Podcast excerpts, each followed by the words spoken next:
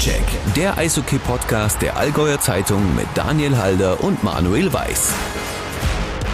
Herzlich willkommen zu einer neuen Ausgabe von Stockcheck, der Eishockey-Podcast der Allgäuer Zeitung. Und lieber Daniel, bist du denn passend angezogen für diesen Anlass heute? Festlich wie immer und ich freue mich schon auf den Geburtstagskuchen, denn wir haben richtig was zu feiern in dieser Ausgabe. Ich setze mir noch kurz mein, mein Partyhütchen auf und ähm, ich hoffe auch in Füssen beim Thomas Zellhuber fliegen schon Luftschlangen durch die Luft, denn wir beschäftigen uns heute mit einem Verein, der seit 100 Jahren das Allgäu prägt, der seit 100 Jahren für Furore sorgt, immer wieder für Schlagzeilen, meistens positiv, manchmal negativ. Ein Verein, der Eishockey Deutschland ja so viel beschert hat wie wenige andere. Und wir müssen sagen, Happy Birthday, EV Füssen zu 100 Jahren. Ich verrate euch ein Geheimnis, ich singe auf Geburtstagsfeiern so ungern. Deswegen, ähm, ich erspare mir jetzt halt Happy Birthday anzustimmen. Aber schön, dass du da bist, lieber Thomas Zellhuber, und mit uns ein bisschen in der Vergangenheit und der Zukunft des EV Füssen zu graben. Ja, hallo, herzlich willkommen aus dem Ostallgäu und vielen Dank, dass ich dabei sein darf und ein bisschen berichten kann was so in der nächsten Zeit alles ansteht. Ja, Riesenjubiläum vor der Tür und ich glaube, da gibt es einiges, über das wir sprechen können. Absolut. Ich habe es ja gerade schon eben gesagt, ne? 100 Jahre EV Füssen. Große, große Erfolge. Wenn ich dich jetzt ganz platt frage, was so dein Highlight oder deine Highlights in der Füssener Historie sind, kannst du dich da überhaupt auf eins beschränken oder fallen dir jetzt sofort 15 ein? Ja, zum einen müssen wir jetzt erstmal sagen, ja, 100 Jahre Eishockey in Füssen, das sind ja einige Vereine oder ein paar Vereine dazwischen gekommen, ähm, aber es ist immer unter Mantel des EV Füssen. Ähm, für, ich glaube, für die ganz großen Highlights bin ich noch ein bisschen zu jung, denn äh, die waren dann doch ein bisschen vor meiner Zeit. Aber für mich persönlich waren es äh, aus meiner Sicht ganz klar die Duelle zwischen ESV Kaufbeuern und EV Füssen. Sowohl auf der einen als auch auf der anderen Seite. Das ist ja auch was, was man äh, mit einfügen kann. Du, du, du hast die Seiten ja äh, getauscht auch, ne? Aber äh, speziell natürlich der EV Füssen, wesentliche Teile, natürlich ganz große Namen, 50er, 60er Jahre, große Erfolge gefeiert. Wie viel, wie viel Energie geben diese Erfolge von damals auch heute noch? Es ist auf jeden Fall eine große Ehre, das muss man ganz klar sagen, so einen großen Verein ähm, weiterzuführen zu können. Und ähm, es ist äh, manchmal so ein bisschen Fluch und Segen, ja, denn äh, die Ansprüche sind sehr, sehr hoch, was das ganze Eishockey äh, betrifft in Füssen. Ähm, es hat einen riesen Stellenwert und ähm, man muss da immer äh, auch aufpassen, dass man den Vergleich ein bisschen gerade zieht, denn die Oberliga, die heutige Liga von uns ist das Maximum, was wir spielen können und die glorreichen Zeiten, wie sie damals waren, die sind dann doch ein paar Tage schon her. Und die erste Liga wirkt sehr, sehr weit entfernt. Ja, die wirkt sehr weit entfernt.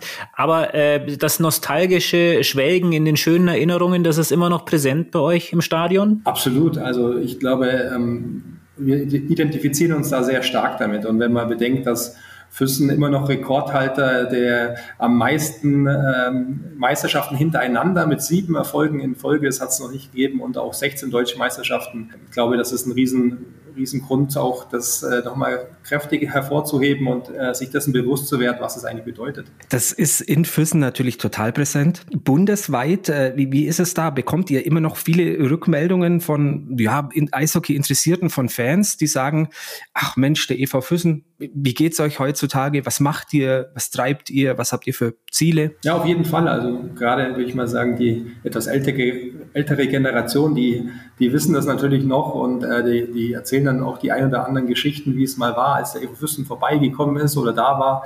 Äh, das ist schon mal ein Highlight. Und was, was wir ja in der Stadt auch häufig äh, wahrnehmen, ist, äh, wir haben ja sehr viele ausländische Gäste auch in der Stadt und die berichten, dass der Evo Fürsten ja damals äh, so und so groß auch international angesehen war, also sowohl in Tschechien, aber auch in der Schweiz, äh, durch die Spengler Cup-Siege natürlich äh, da zweimal erfolgreich gewesen. Das, das hat große, große Narben, kann man es ja vielleicht sogar schon sagen, auf deren Seite hinterlassen oder große Erfolge für den EV Füssen beschert, wo dann auch die ganze Stadt ähm, mit in Verbindung gebracht wurde. Denn Eishockey und Füssen, das äh, ist für viele noch eins. Jetzt will ich natürlich die Party nicht ganz sprengen, aber ähm, der EV Füssen ist auch ein Verein, wo schon immer Triumph und Tragödie auch eng miteinander verwoben und verbunden war. Es gab äh, ja historisch gute Momente, es gab aber auch bittere Tiefschläge, ja, also als man dann quasi irgendwann ganz unten wieder anfangen musste, wahrscheinlich aus, aus einer Zeit, die du noch sehr präsent hast. Ne? Das war wirklich, ja, da hat's richtig in der Magengrube wehgetan. Ja, natürlich, aber wenn man so viele Jahre dabei ist, wie ich, vielleicht auch schon im Geschäft, äh, dann kommt es immer wieder vor. Und ich glaube, es gibt keinen Eishockey-Verein in Deutschland, der sagen kann, er hat nur eine Erfolgsgeschichte geschrieben. Ähm, jeder Verein muss, muss jedes Jahr kämpfen, um in der Liga zu bleiben, jedes Jahr die Finanzierung auf die Beine zu stellen. Und äh, reich geworden ist in Deutschland, glaube ich, mit als Eishockey-Verein die wenigsten. Die Spieler vielleicht ein bisschen, aber die Vereine an sich, glaube ich, sind da ein bisschen außen vor. Was ist denn eure größte Baustelle? Ähm, na, du hast es angesprochen, die Oberliga, äh, dritte Liga, aber auch eine Liga, die immer stärker wird. Dann der zweite Bereich, äh, der Nachwuchs. Da legt ihr traditionell in Füssen schon immer ein sehr, sehr großes Augenmerk drauf. Ja, und dann das dritte natürlich, das Finanzielle äh, zu stemmen. Also was von diesen drei Aspekten, das Finanzielle, Nachwuchsarbeit, Oberligamannschaft, was, wo habt ihr am meisten zu tun? Ich glaube, da hast du jetzt gerade die drei Kernpunkte rausgearbeitet und viel mehr kann ich dazu fast schon gar nicht sagen.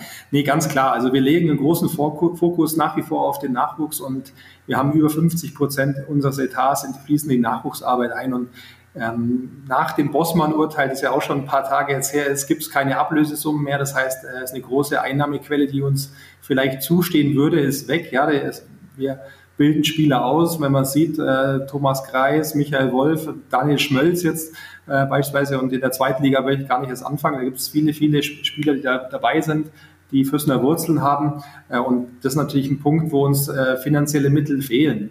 Andererseits ist es unser Fokus und unser Ziel auch, äh, die Spieler auszubilden und nicht nur den Verein an sich weiterzubringen, sondern auch die Spieler auszubilden. Und da, das ist unsere Hauptaufgabe und das ist auch eine Motivation von uns, den Verein da nach vorne zu bringen und ähm, ja, einen Teil am deutschen Eishockey auch äh, mitzuwirken. Lass mich mal eine provokante These aufstellen, Thomas. Kann es sein, dass ihr vielleicht sogar zu gut, zu erfolgreich ausbildet, weil die Spieler, die aus eurem Nachwuchs kommen, ja einfach so talentiert sind und so viel drauf haben, dass sie dem EV Füssen selbst in der ersten Mannschaft dann mitunter manchmal vielleicht zwei, drei Jahre, manchmal noch kürzer zur Verfügung stehen und dann in die weite Eishockey-Welt entfliehen? In der Vergangenheit würde ich dir da bestimmt recht geben und da äh, gab es bestimmt auch ein Jahrzehnt oder Jahrzehnte, wo das der Fall war. Ähm, seit dem Neustart, also 2015, äh, ist es ein bisschen anders, weil zu Beginn der Fokus äh, sehr stark natürlich auch auf, die Rückführung der ersten Mannschaft gelegen hat. Ja, das war von der Neustruktur, wenn man sich das ansieht, da muss man neue Strukturen schaffen mit Nachwuchstrainern, um diese Qualität hochzuhalten.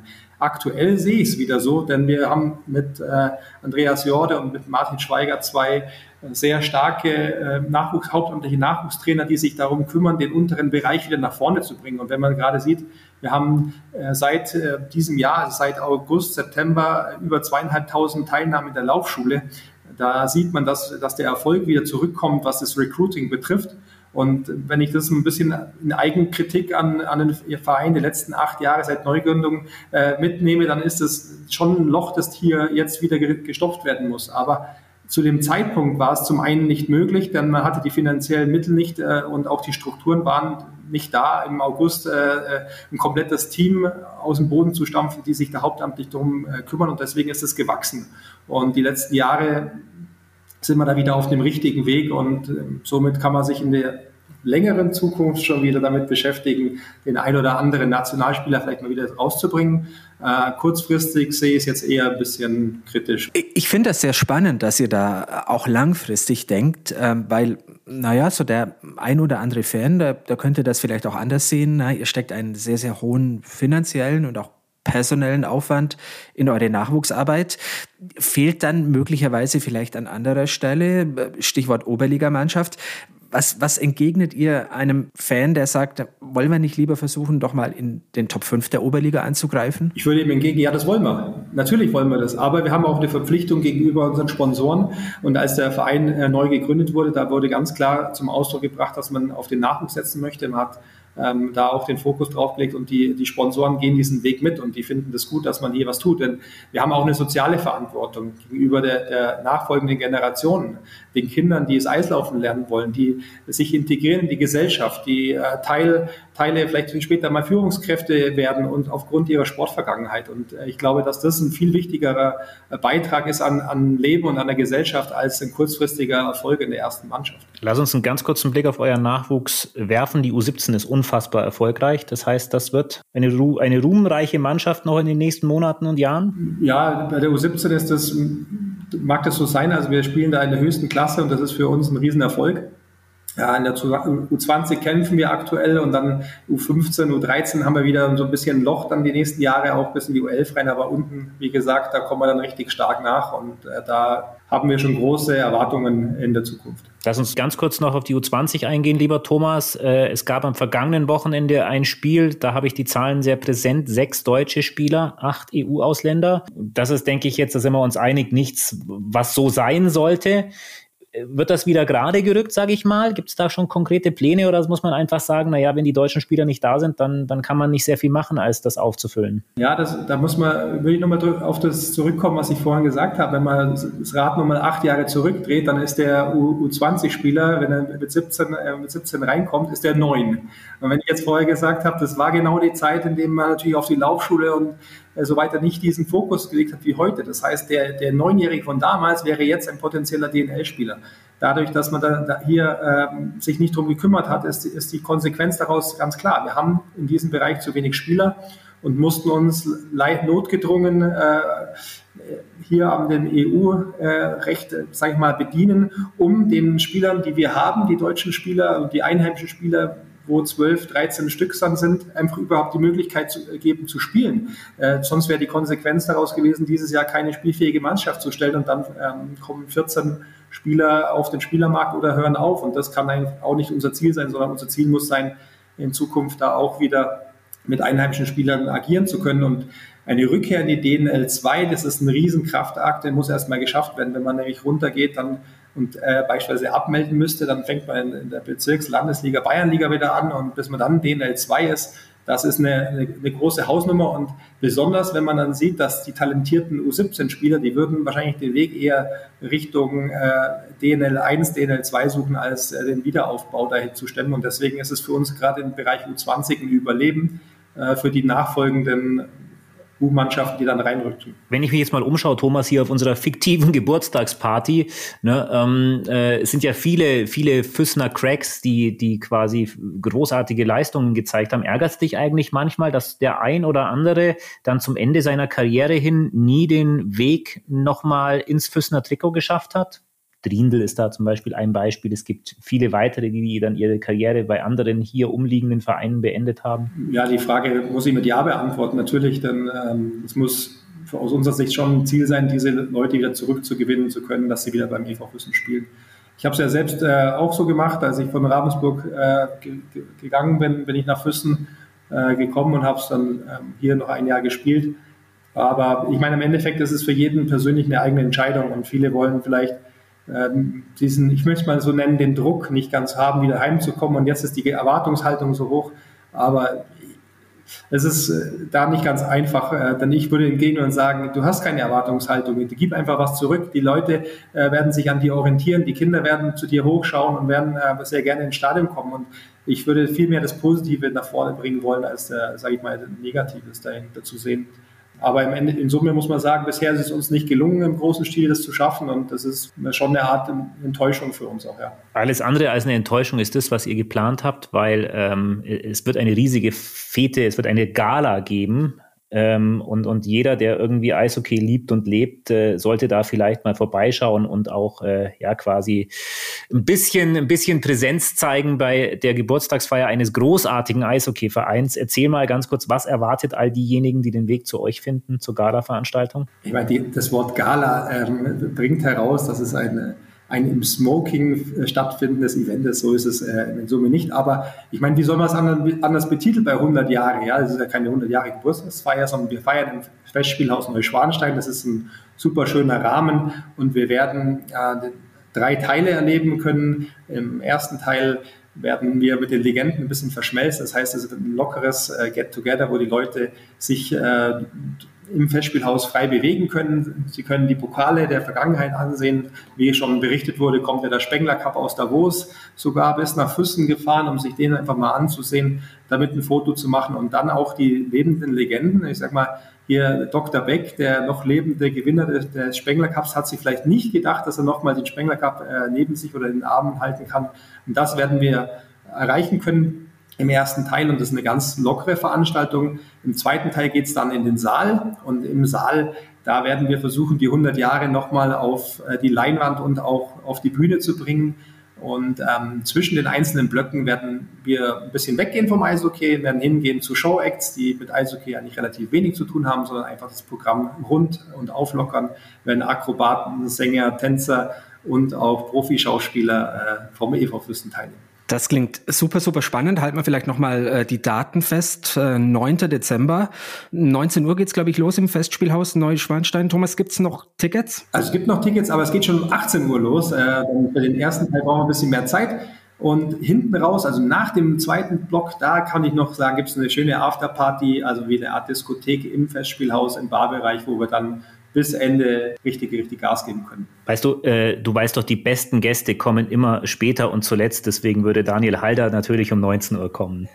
Also 19 Uhr ist auch perfekt, weil dann bist du mitten in der Veranstaltung und äh, verpasst auf jeden Fall nichts. Sehr, sehr schön. Wird auf jeden Fall eine ganz tolle Veranstaltung. Am Freitag dann in Füssen, äh, diesem, diesem tollen Verein, äh, hoffentlich auch gebührlich dann äh, zu ehren.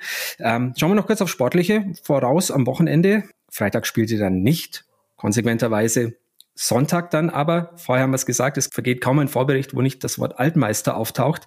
Dann gibt's am Sonntag gleich den doppelten Altmeister, das Altmeisterduell gegen den SC Rissersee. Äh, ist, ist das nochmal was, was, was richtig Besonderes für euch? Ja, auf jeden Fall. Ich, äh, wenn man aufs Datum schaut, ist das der 11.12.2022. Und in der Gründungsurkunde vom EV Füssen steht unten links der 11.12.1922. Also es ist genau der Geburtstag des, der Gründung. Und jetzt noch das erste Spiel, das der Eva Fürsten jemals bestritten hat, war ja gegen Garmisch-Partenkirchen SC Rissersee 1b damals. Und deswegen war es für uns ganz klar, an diesem Tag wollen wir gegen den SC Rissersee spielen und haben diesen Antrag beim Deutschen Eishockeybund eingereicht.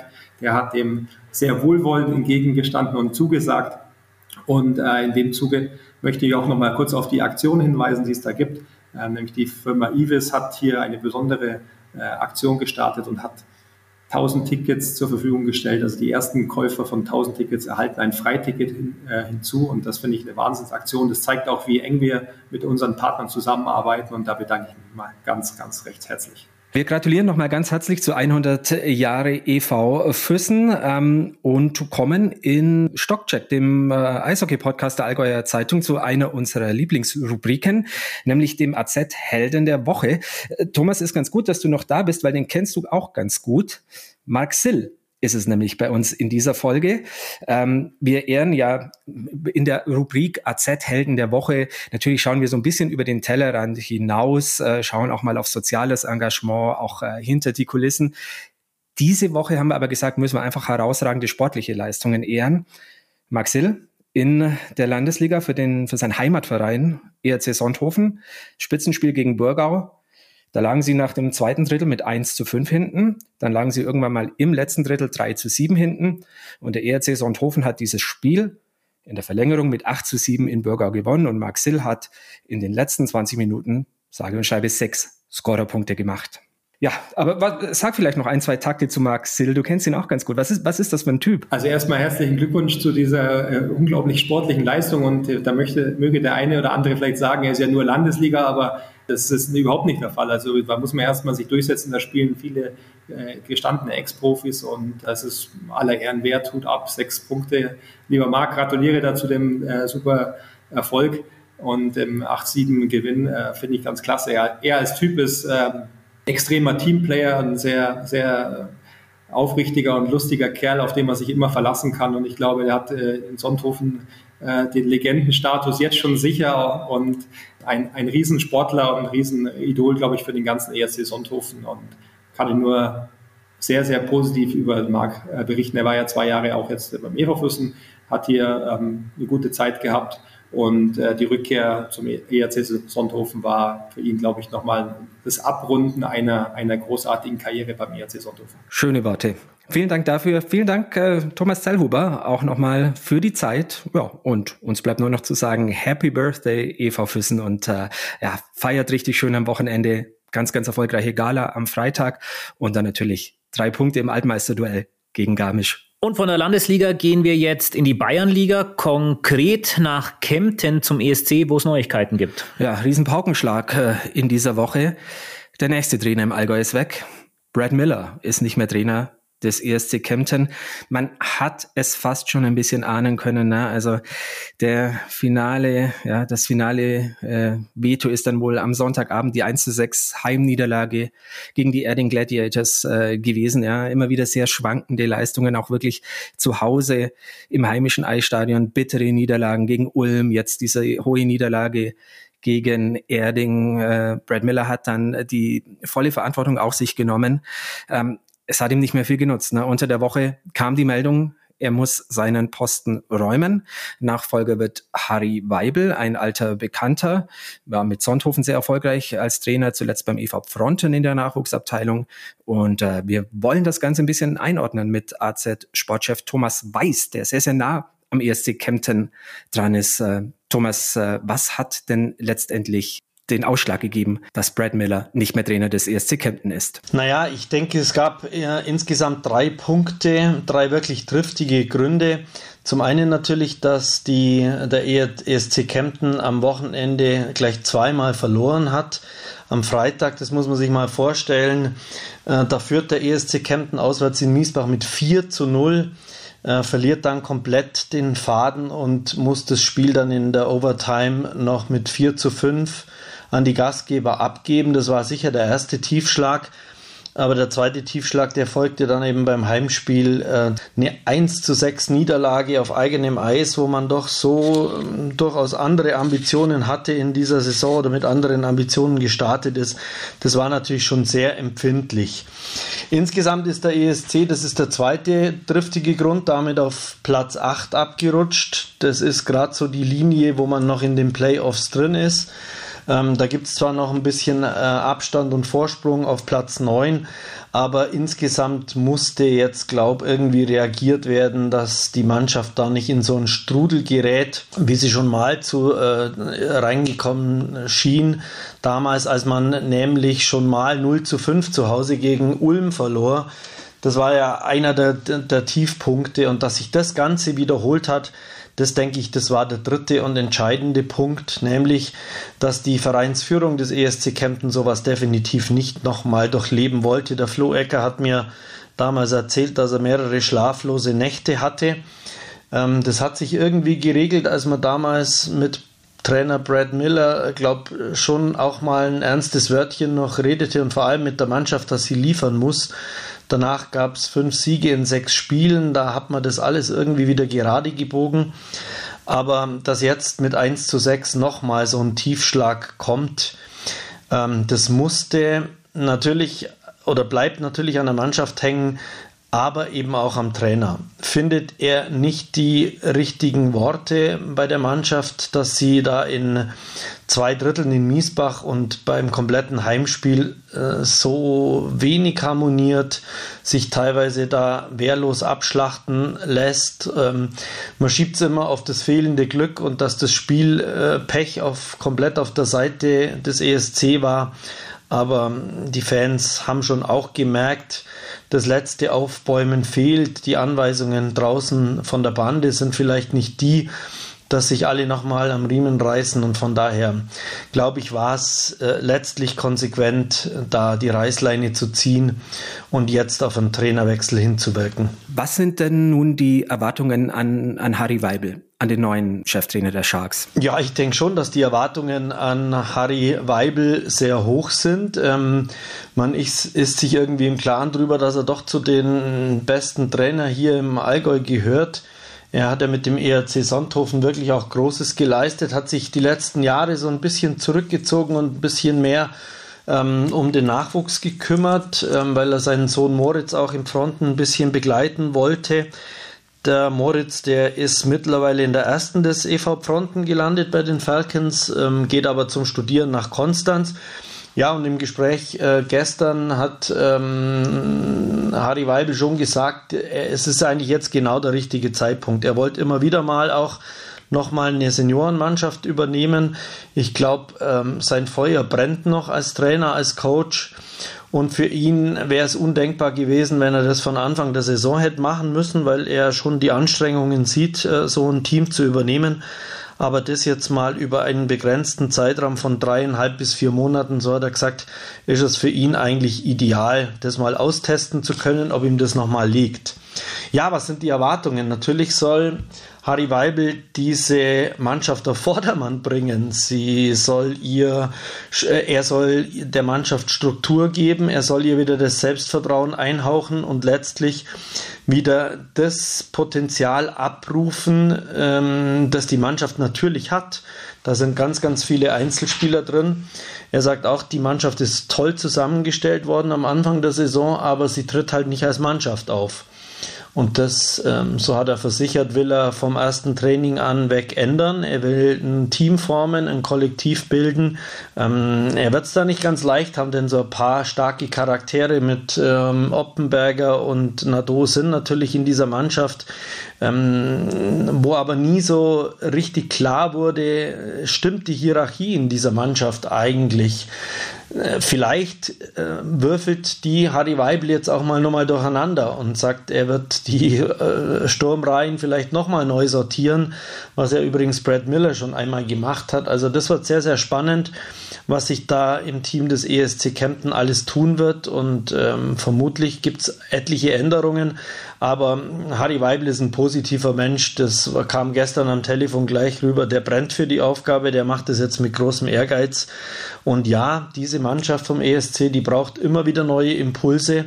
Das hat man damals gesehen, als es nach einem 0 zu 5 richtig äh, gerappelt hat im Karton, sage ich jetzt mal. Ähm, solche Hallo-Wach-Effekte braucht das Team. Das hat es jetzt wieder mit dem Trainerwechsel und jetzt gibt es für die Mannschaft natürlich keine Ausreden mehr. Jetzt muss sie wieder liefern und wenn dann wieder eine Erfolgsserie rauskommt und dann wieder ein Vorsprung auf diesen ähm, ominösen neunten Platz vergrößert werden kann, dann hat die Vereinsführung nicht alles falsch gemacht, würde ich jetzt mal sagen. Für Brad äh, Miller war es natürlich ein sehr kurzes Gastspiel mit 16 Spielen nur positive Bilanz mit neun Siegen und sieben Niederlagen. Aber insgesamt war das kein so ein glückliches Auftreten, das er hingelegt hat. Er ist nie richtig warm geworden mit den Fans, wirkte sehr distanziert. Ähm, die Mannschaft hat er mal in der Pressekonferenz beschimpfen müssen, zu Recht. Dann hat er sie wieder in Schutz genommen, wenn man eher mal, wenn eher mal Kritik äh, angebracht gewesen wäre. Also die glücklichste Figur hat er nicht gemacht, muss man fast sagen.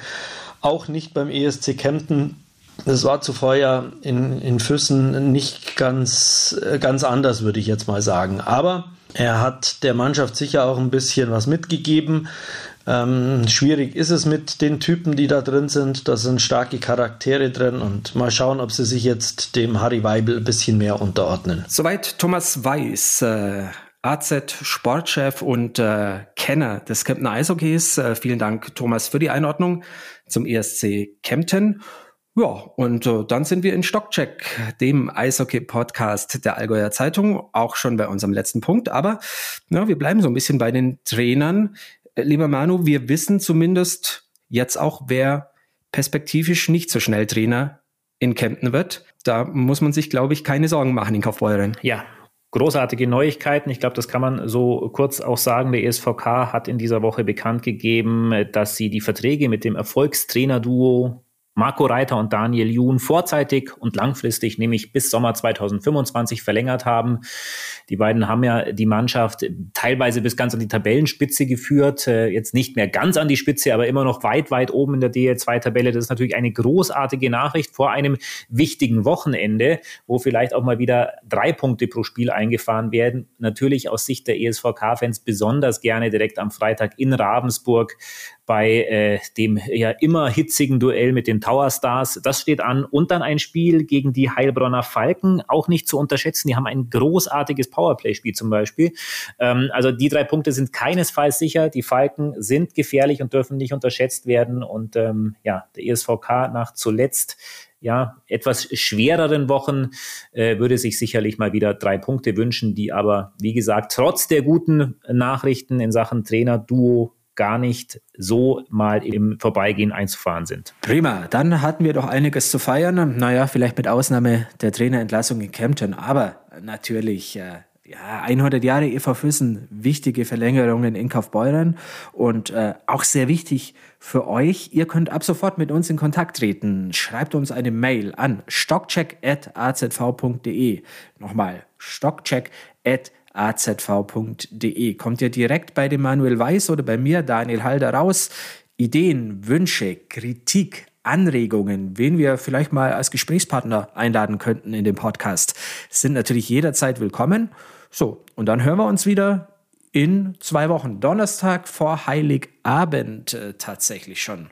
So, jetzt machen wir uns aber erstmal über die Geburtstagstorte des EV Füssen her, würde ich sagen, und sagen schon mal Danke fürs Zuhören heute. Sehr schön. Ich stehe schon bei der Bohle. Komm doch vorbei, Daniel.